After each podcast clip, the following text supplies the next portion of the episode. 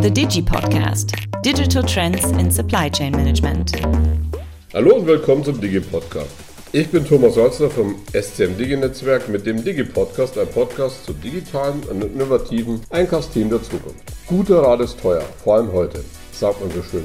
Aber muss das wirklich sein? Oder anders gefragt, wie kauft Mann oder Frau sich denn überhaupt gute Beraterinnen ein? Was man sich darunter überhaupt vorstellen kann, wenn im Einkauf keine Teile oder Materialien, sondern Dienstleistungen gekauft werden, gibt uns heute Franziska Seewald zum Besten. Franziska leitet bei Siemens Global den Einkauf von Managementberatern wie BCG oder McKinsey oder eben andere Typical Suspects. Ich freue mich auf diese Episode und einen spannenden Einblick in einen Bereich des Einkaufs, der bisher nicht erforscht wurde. Hallo Franziska, freut mich, dass du heute bei uns bist und dir Zeit für dieses Gespräch nimmst. Hi, danke für die Einladung.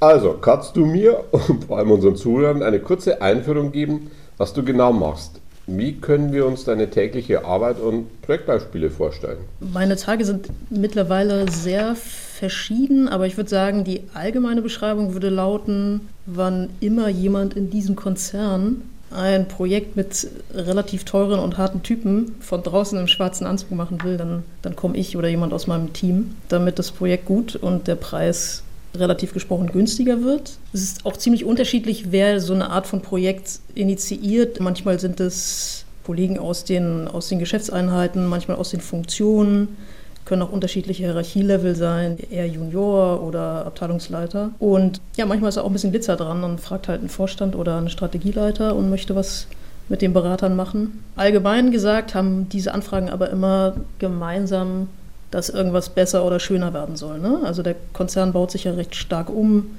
mit Zukäufen oder Abgängen von Unternehmensteilen und jedes Projekt hat gemeint, dass man sagt, okay, wir wollen jetzt die, die Organisation als Setup äh, verbessern oder wir wollen unsere Kosten geringer gestalten oder wir wollen das Organigramm verändern. Also es kann alles Mögliche sein. Es geht im, im weitesten Sinne immer um Optimierung, würde ich sagen. Wie kauft ihr oder du ein und was ist für dich tendenziell der beste Moment entlang dieser Einkaufsschritte? Also im alleridealsten Idealfall kommt ein Kollege und sagt, hier ist mal eine Projektbeschreibung dessen, was ich vorhabe. Ich kommentiere jetzt mal nicht, wie oft das genauso eintritt, aber mit irgendeiner Art von Idee und Beschreibung kommt jemand und dann fragt man bei geeigneten Beratungsunternehmen schriftliche Angebote mal im ersten Schritt ab. Und von den starken schriftlichen Angeboten gibt es dann eine Einladung an einige der bietenden Berater für den sogenannten Pitch-Tag. Und das würde ich sagen, ist von zwei Lieblingsmomenten einer.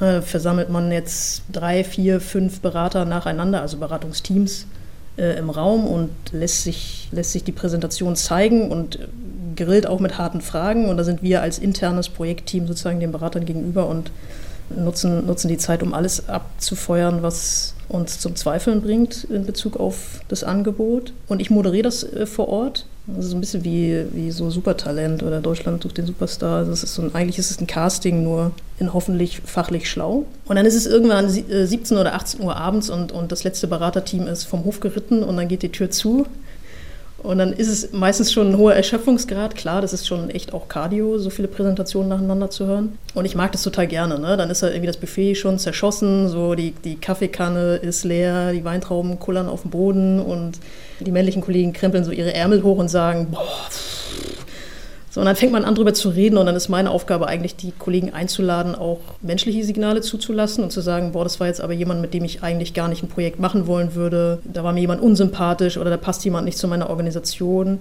Weil ich sage mal, in der Regel können die meisten Berater ein Thema hinreichend gut bedienen.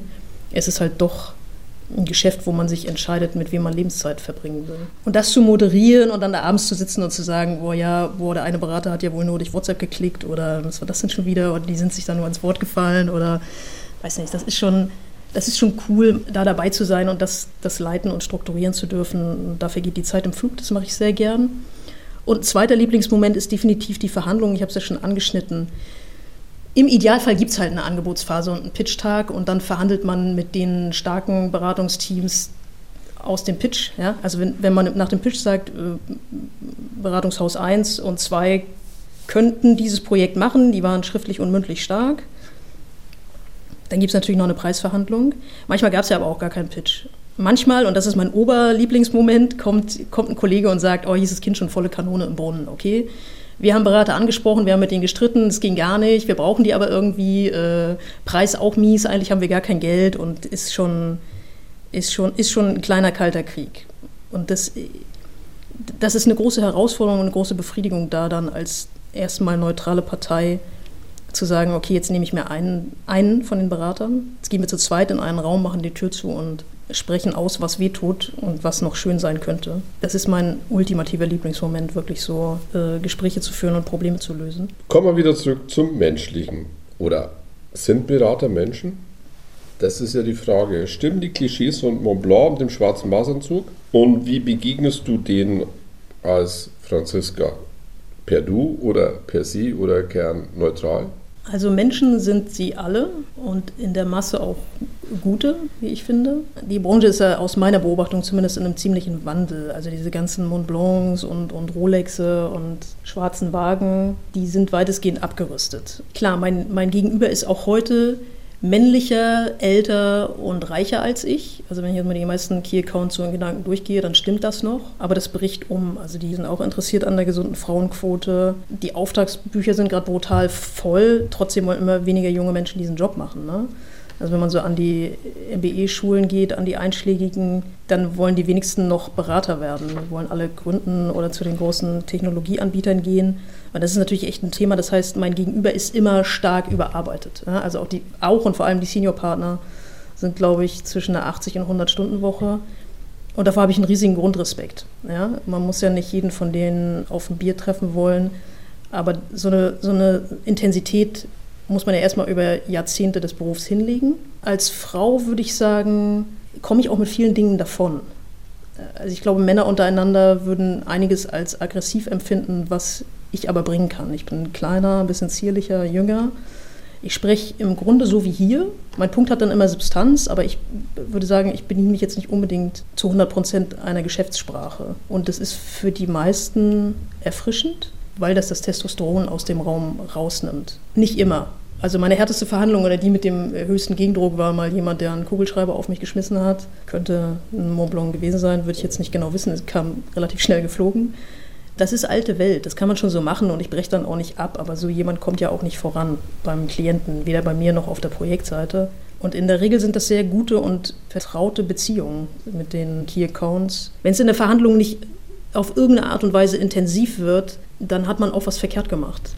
Also wenn es zu behaglich ist, bei aller Wahrung des Respekts, okay. Also man muss sich schon mit dem Gegenüber und mit dem, mit dem Fall, den man da zu bearbeiten hat, beschäftigen. Ich glaube, die Miete ist, dass man sich sehr gut vorbereitet und dass die Punkte Substanz haben. Wenn du da als jüngere Frau einreitest und nur flotte Sprüche machst, bist halt die Dekutante. Aber wenn du, wenn du so ein Proposal auch gelesen hast oder wenn du dich mit dem Markt beschäftigst und auch Dinge aussprichst, die zutreffend sind, dann kommt der Respekt von allein. Und das Duzen und Siezen, da hat jeder eine andere Haltung. Ich bin ein absoluter Verfechter vom kategorischen Siezen. Das habe ich auch in zehn Jahren nie anders gemacht, bis auf eine einzige Ausnahme.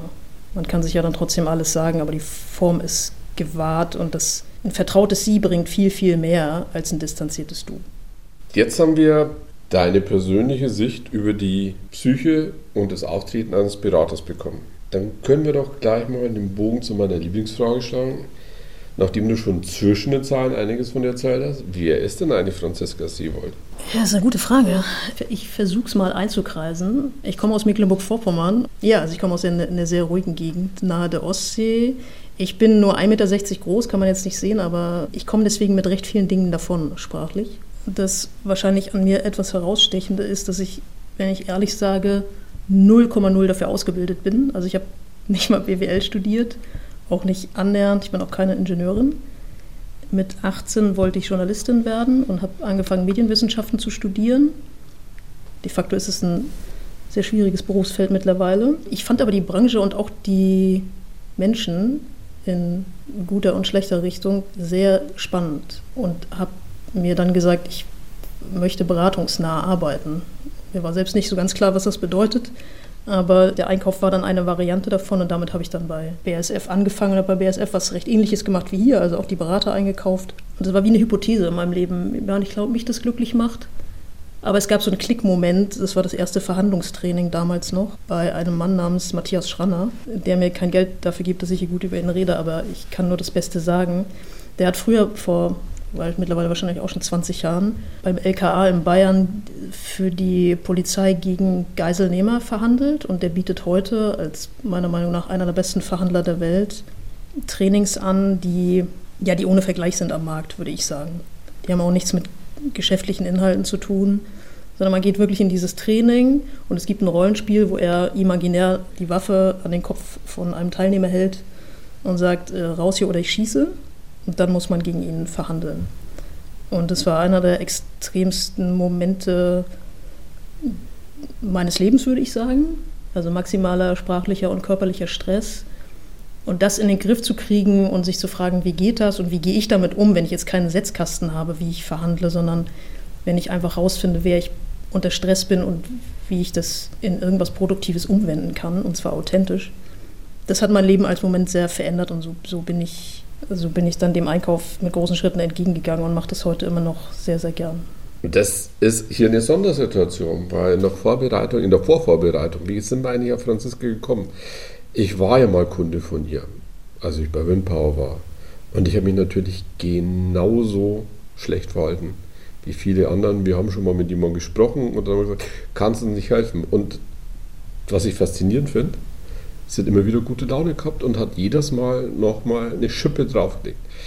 Also weibliches Understatement. Franziska ist definitiv hier so, auch wenn sie nur 1,65 groß ist, ein Heavyweight in Sachen Einkauf. Vielleicht liegt ja auch an dem nicht typischen Format.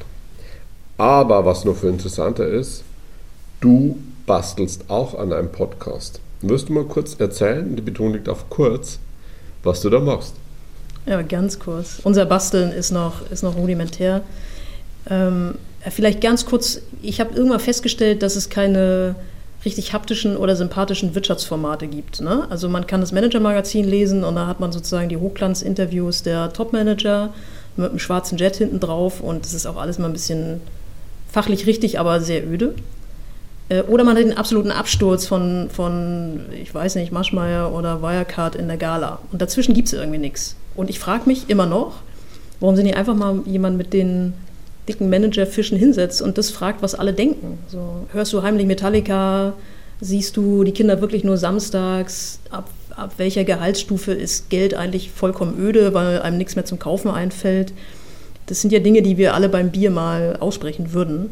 Und das haben wir gemacht. Also wir haben uns in Köln mit einem Seniorpartner von Roland Berger zusammengesetzt. Also einer aus meinem externen Netzwerk, das ist jetzt nicht als Siemens gelaufen und, und Franziska.